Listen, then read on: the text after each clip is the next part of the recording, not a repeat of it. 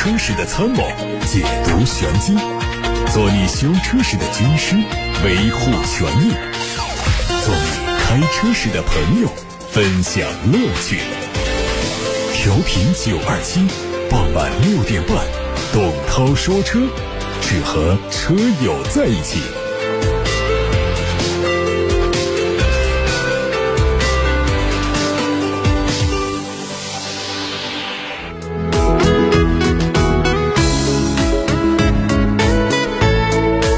各位正在下班路上的车友们，晚上好，我是董涛，欢迎听我说车。先看新闻，公安部的最新统计数据说，截止到二零二三年六月底，全国机动车保有量达到了四点二六亿辆，其中汽车三点二八亿辆，机动车驾驶人有五点一三亿人，其中汽车驾驶人是四点七五亿。今年上半年，全国新注册登记机动车一千六百八十八万辆，新领证驾驶人是一千一百九十一万人。截止到六月底，全国一千六百二十万辆新能源汽车的保有量占到了汽车总量的百分之四四点九，其中纯电动车的保有量一千二百五十九万辆，占到新能源汽车总量的百分之七十八。截至六月底，全国总共有八十八个城市的汽车保有量超过一百万辆，同比增加了七个城市，四十一个城市超过两百万辆，二十四个城市超过三百万辆。其中，北京、成都的保有量超过六百万辆，重庆、上海、苏州超过五百万辆。陈联会秘书长崔东树发文说，目前汽车驾驶员人数的增量潜力仍然很大，对车市增量的贡献度未来有很大的潜力。未来中国汽车驾驶员达到六亿人，汽车保有量超过四亿辆，汽车产销超过四千万辆是很有希望的。一汽大众宣布，为庆祝一汽集团成立七十周年，特别针对 ID 家族系列车型推出限时优惠。即日起，ID 家族车型十五点五九万元起售，其中优惠幅度最大的是 ID.4 Cross，官方价格是二十八万二千九，降价八万多之后呢，最新的价格为十九万五千九。除了一汽大众，上汽大众也宣布降价，旗下的 ID 三车型最高降三万七，起售价来到了十二点五九万元。需要注意的是呢，这次推出的限时优惠活动截止到七月三十一号，并且限量三千台。另外，今天还有一个消息呢，就是上汽通用的凯迪拉克锐歌综合优惠幅度将近八万元，新的起售价三十七万多开始。特斯拉也通过官方微博发布了最新的引荐购车奖励规则，好像是一种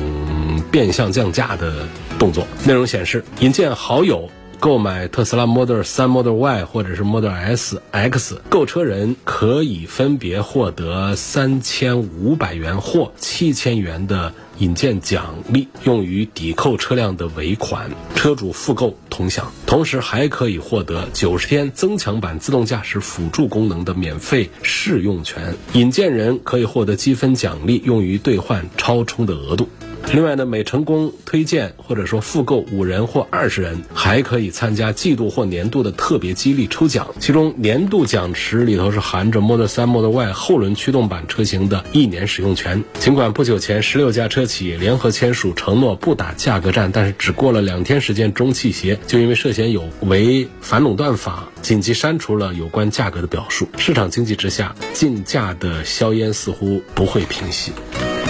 日前，未来家电 APP 对用户推送了新的版本，提示部分充电桩开始收取超时占用费。七月四号到五号开始试运营，试运营的城市有佛山、成都、哈尔滨、大庆、银川等，涉及未来超充桩、五百千瓦超快充桩。充电结束后，到车主拔枪前，如果在免费倒计时之后仍然没有处理车辆，将会执行按每分钟来收取占用费，扣费金额目前还没有发布。为避免充电站变成免费停车场，其实不少充电设施运营方都有这样的要求，即使是整车企业。也是如此，包括特斯拉、极客等。未来的充电桩本来就是面向其他品牌电动车的，如今开始收取超时占用费，未来的补能正在变得具有商业气息。今年以来，未来频繁缩减免费换电的权益，似乎这家车企正在通过一些操作探索让补能业务盈利的新模式。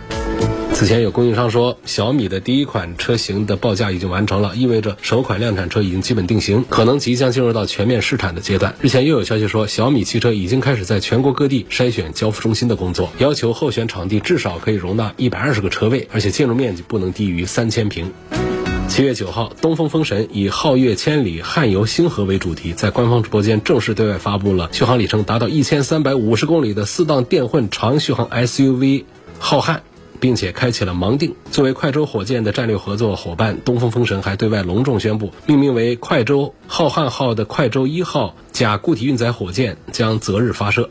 作为东风风神正式打响新能源转型发令枪的第一枪，东风风神为浩瀚搭载了马赫电混 DHI 混动技术。新车提供两个版本，浩瀚电混 PHEV 有充电就充电，时刻享受纯电驾驶体验；还浩瀚电混 HEV 不充电也带电，可以享受电驱带来的超强性能。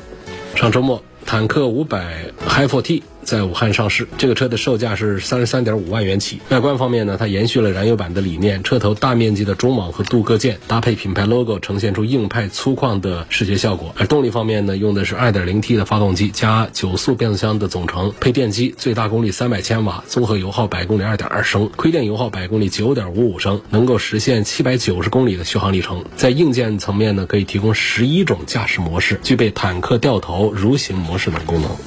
另外呢，还有奔驰的纯电动 EQE 产品的优势深度试驾体验武汉站，也是最近在江夏汽车公园正式开启。这个车采用了暗夜星阵封闭式的格栅，搭配智能数字大灯，还有贯穿式的 3D 螺旋式尾灯做组合，使车身显得更加前卫和精致。内饰方面呢，EQE 的布局更像 EQS，它拥有两个独立的屏幕，分别是12.3英寸的仪表屏和12.8英寸的中控屏。有选车用车的问题，可以通过董涛说车微信公众。号或者是董涛说车 Pro 微信公众号发到直播间来，另外也可以打八六八六六六六六热线电话留言进直播间。有位网友说，二零一九年五月份上牌照的东风风神的 A 九车况良好。经常开三万五千多公里，朋友欠我十二万，老是还不上，打算抵给我，希望给评估一下这车现在值几个钱？肯定值不了十二万的，划不来啊！但是他这个钱老还不上也是个问题啊。这是东风乘用车曾经造过的旗舰轿车，很大一个三厢轿车，样子呢就是跟个 A 六一样的，它叫 A 九，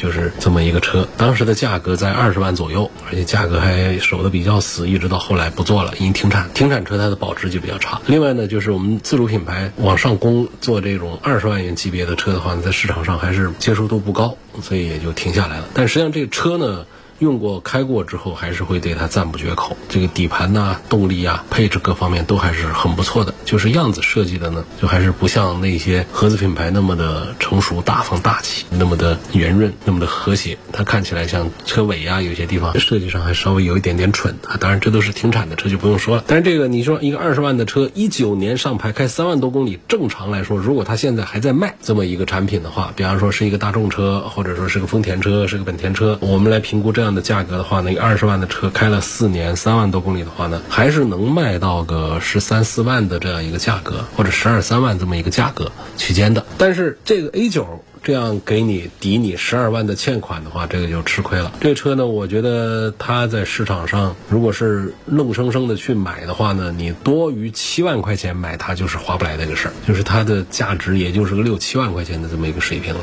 抵你的十二万欠款，这是很亏的一个事儿啊。这是说车，但是说欠款这个事儿本身呢，如果他一直没有办法还给你，然后这个车他又抵给了别人，你整个十二万都收不回来，永远呆账的话。但你还不如把这个车把它拿下来算了，所以这就还得你评估你那个朋友他的偿还能力到底怎么样。你看好他今后可以赚到钱还给你的话，你还是等十二万钱。你看他的势头不对，欠很多人钱的话，我建议你就把这车收下来算了，免得这十二万一分捞不着。它的价值啊，就这台车的话呢，你要是不卖。你拿手上开还是值个十几万的车开的，但是在市场上交易流通的话，它就值不了几万块钱，但总比没有强啊。这还得你判断你这个朋友的偿还能力怎么样，再来定这件事儿。标致的车是不是过个几年就一定得烧机油？1.6 THP 的发动机是有一定的烧机油的概率，相对其他的涡轮增压车来说呢，它烧机油的概率要更大一点。但是所有的涡轮增压车都不能保证这个品牌下的涡轮增压车一个发动机都不烧机油，一定是有一部分会烧机油的。这是涡轮增压发动机的。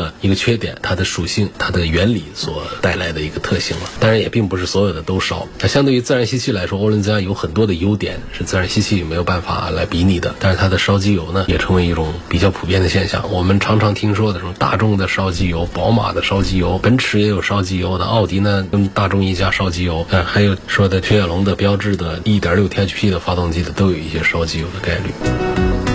有个朋友说：“他说涛哥，我咨询个事儿啊。上周下暴雨，开车上班的时候呢，路过友谊大道园林路到徐东这一段，友谊大道在修高架。下雨时候，铁基路段附近高架大量的雨水落到桥底下，还夹杂着一些泥浆。当时我没注意，赶着上班，所以呢，以为落水很正常，泥浆天晴洗个车就可以了。今天洗车发现不是泥浆，感觉是稀释过的沥青胶状的东西，洗不掉。”我能不能找投资的城建集团负责赔偿呢？车怎么清洗？找他们是我们市民的权利，你试试去找呗。但这个沥青它是可以清洗的，你到美容店去问问吧，有办法弄下来。二零一四款的帕萨特一点八 T 十三万公里，现在是千公里烧机油不到一升，有没有办法解决？一四款的十年的车，千公里烧一升，一个保养周期，机油烧完了，这是得治理了。方案现在是有的，拆开看，比方说是环的问题换环，还有其他一些地方处理，就是清洗啊一些动作。另外呢，就是机油换浓度高一点的机油，也可以让这个烧机油的进程稍微慢一点。反正十年前的帕萨特 1.8T 烧机油概率是非常高的啊，是很容易烧的。想把它彻底的治得不烧，应该是也办不到。但是呢，治理一下可以烧得好一点。有网友说：“我分享一个用车感受吧。上个星期去广州玩，租了三天的蓝图福瑞，感觉这个车呢，它的机械素质确实不错，但是还是很多地方让我想吐槽。首先就是它作为一个增程式的电车呢，它这个亏电油耗特别高。我拿到这个车，它一开始是没电的，亏电油耗。”大概得到十三升油。另外，就是因为我本身是电车的车主，然后我用这个蓝图特别不适应，因为它的上车之后呢，就要像油车一样的去按这个启动按钮，然后挂档时候呢，左边有一个大的按键，之后还要松开电子手刹，就整个一套这个逻辑啊、操作啊，跟油车是一模一样的。包括下车也要按一下这个启动键去停止这个车的电量供应才能锁车。那相比较的话呢，现在国内这些成熟的电车基本上都是无感的上车，我上车之后直接踩刹车挂档。就走了，所以这个车呢，在智能化方面确实还有很多可以提升地方啊。然后还补充一点说，就它这个车快充的话呢，最大功率一般只能六十多瓦。像这样的话，这车一百多公里的纯电续航充到百分之八十呢，要五六十分钟才能充满。续航这是续航的事儿，就你前面说起步的这个操作过程感觉不够智能，其实这个也不是不算不够智能，是设计师的设计逻辑。而且像这种类似燃油车的有启动按钮来关闭电源的这样的一番操作的，它。其实不涉及到智能化，这是一个很简单的一个逻辑，就看设计师怎么设计。不光这个车，你像那个奔驰的 EQS，它也有仪式感的启动。电车是不需要启动，但是它得按一下，车内声光电的给你来一套，就是像启动一样。包括下车之前也得按一下，然后关闭电源，它加了这么一个环节在里头。你要省掉这个环节也可以，遥控开锁之后，车内电源就接通了，坐在位置上之后挂档就走了。这其实也是很容易做到的，这一点倒是不必吐槽，说它这个智能化程度不高，只是。是这个设计师他自己，他愿意按照这样的一个逻辑来来设计车而已。有网友问到，宝马的 i7 这个车怎么样？宝马七系的新版本最新款的七系已经上了，而且还有一个纯电版叫 i7。其实，在 BBA。当中呢，宝马是反应最快的一个。我指的是应对新能源这个大潮到来。在二零一一年的时候，宝马就推了 i 三、i 八这两个量产的纯电车，然后后面 i x i x 三、i 三、i 四纯电车为宝马的电气化之路是积累了很多的经验的。事实上，现在讲 i 三优惠过后，确实是。性价比很高，价格很便宜，车开的也很好。那么这个 i7 呢，是宝马品牌的旗舰电车，它是怎么来诠释豪华呢？那过去我们常常对比宝马七系和奔驰 S、奥迪 A8 的时候，大家不约而同的就是最豪华的是奔驰 S，这不用说了。这个内饰最不豪华的是宝马的七系，不用说了。但是在这一代七系上，那可不能这么说了啊，因为它的 i7 和七系内饰它都没有区别，都是一样的。这一代可是做的真豪华呀，就讲豪华已经没有争议。了，是不输给奔驰 S 的那种豪，它是另一种豪华风格，是那种水晶宫一般的那种风格啊，是颠覆传统的水晶状的那种环抱式的交互光带，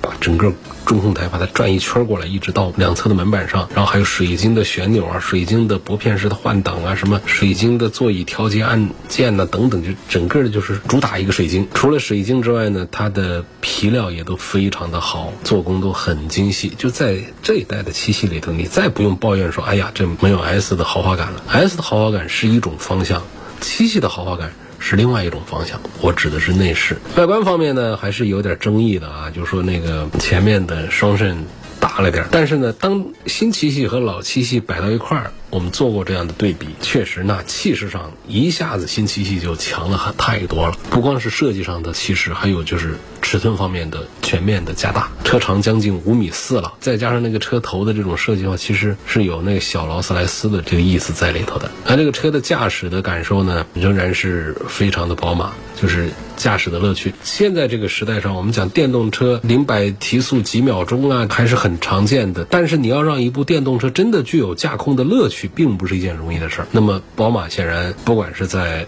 i 三上还是在 i 七上都做到了的，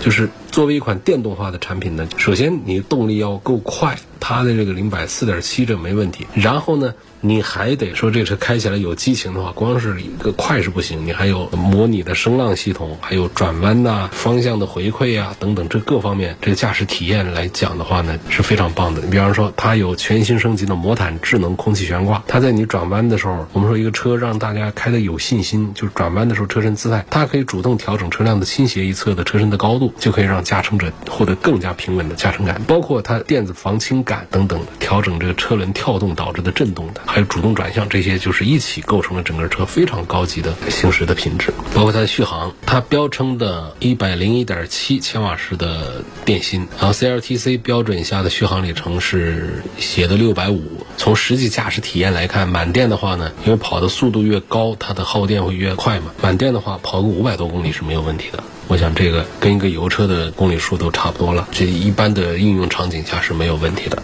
所以整体上就是作为宝马在豪华电动车市场的旗舰之作，i7 的表现确实是让人眼前一亮。下一个问题问到了广汽本田的皓影这个车，你开过没有？皓影前一段时间皓影。做了一个试驾，没有长时间的开它，感觉也还行。因为皓影的这个车呢，就是本田最先进的第四代的双电机混动啊，插混都加进去，所以它的电驱的能量是很强大的。然后它双电机有三百多牛米的峰值扭矩，所以动力的表现也还是不弱的。包括它的车身的强度，车身大量的采用了超高强度的材料，在 A 柱、B 柱。cool. 车底边梁这些地方都用的热成型的材料，所以它的整个扭转刚性啊、弯曲刚性啊表现都是很不错的。座椅方面就更不用谈了，那第二排座椅用的是本田的魔术座椅，可以通过座椅的前后调节来调节它的倾斜角度，腿部的空间呢会得到更好的释放。我觉得这个皓影应该会继续好卖。新一代的皓影问：威兰达荣放电动四驱是个什么原理？是否很先进呢？和本田的混动相比更好呢，还是差不多？这个电动四驱跟这个混动相比，不是这样比，就是说丰田的混动跟本田的混动比是可以的。这两个混动比难分胜负啊，各有所长。一个是串联混动，一个并联混动。像丰田是只关注的是节油的，那本田呢，节油和动力性能的提升都有兼顾，所以两种混动。的方式难分上下，都有优势。那么丰田上的电动四驱，其实这是有必要跟大家聊一聊的。那电动四驱它其实就是在燃油车时代啊，就是四轮驱动，就指的是什么？就是单独。装那个驱动轴差速器，然后呢，把这个动力传递到四个轮子上去。因为这样的设计是比较复杂，车内的乘坐空间会减少，车辆会变重，啊，燃油效率也会下降，然后反应速度也不够快。特别是以全轮驱动为基础的这种四轮驱动的，大部分情况下驱动力分配不到位，时效性不足，所以也就像一个摆设一样的。其实四驱呢，它不该是个摆设，就是有人说它没用。有人觉得是有用的，就是基于后轮驱动的高端品牌的轿车，他们会采用四轮驱动，奔驰的 S 啊，宝马七系啊，奥迪的 A 八啊，这些都是这样。所以四驱在过去它肯定是高端豪华的车型的一个代表配置了。它其实不是个摆设配置啊，它在冬季的冰雪路面或者说非铺装路面上，四驱系统是有安全作用和脱困作用的。那么我们越野车上的那种分时四驱，主要就是在更复杂的那种路面上的脱困使用的。我们现在常说的就是城市公路上用这个四驱有用没用？在冰雪路面上、湿地路面上，如果是反应比较快的，比方说奥迪的跨轴四驱，它是效果比较明显的。其他那些湿式四驱，它反应速度慢，它也就不大灵了。电动车时代到来之后呢，很多品牌就找到了更合适的四驱表达方式，就是在后轴上加个电机。丰田就是这样，在后轮车轴上安马达。这其实它老早就这么做了，因为讲的话得用了十多年了，就是丰田现在给这个系统加了一个品牌名称叫 eFour，就是电动四驱的意思。啊，这个系统呢，它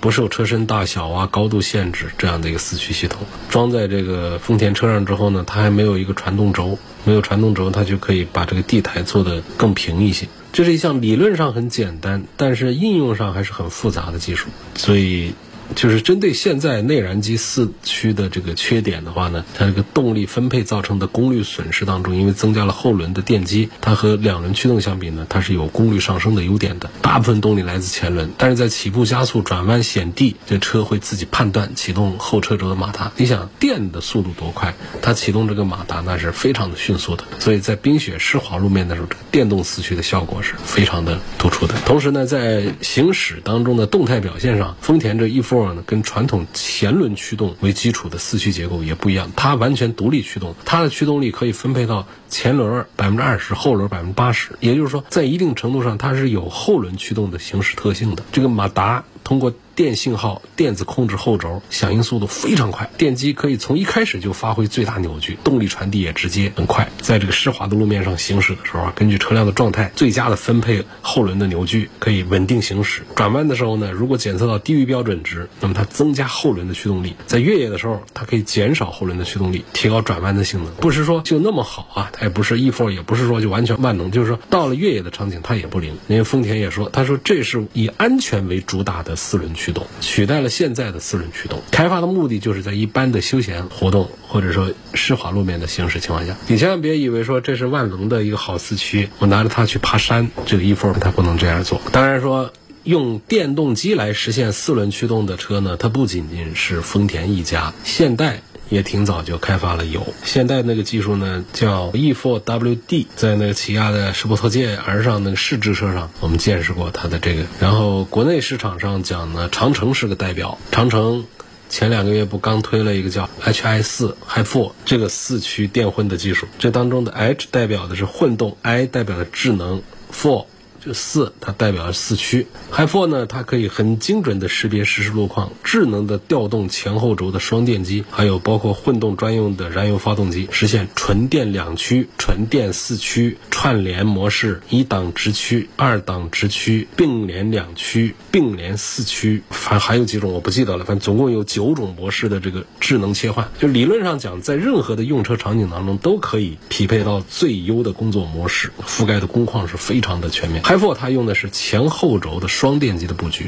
后电机的功率是前电机功率的两倍，前后轴动力可以智能分配，实现智能四驱的效果。所以这种电动动力系统正在以完全不同的方式改变我们的汽车。比起单纯的解决环境污染呐这些设计来说，这个电动系统对动力性能的提高。是产生了明显的影响，应该在将来说的话，就是我们可能很便宜的车型上也都会出现四驱的配置，出现四驱的模型，这在过去是不敢想象的，所以电动化会让全轮驱动逐渐的普及。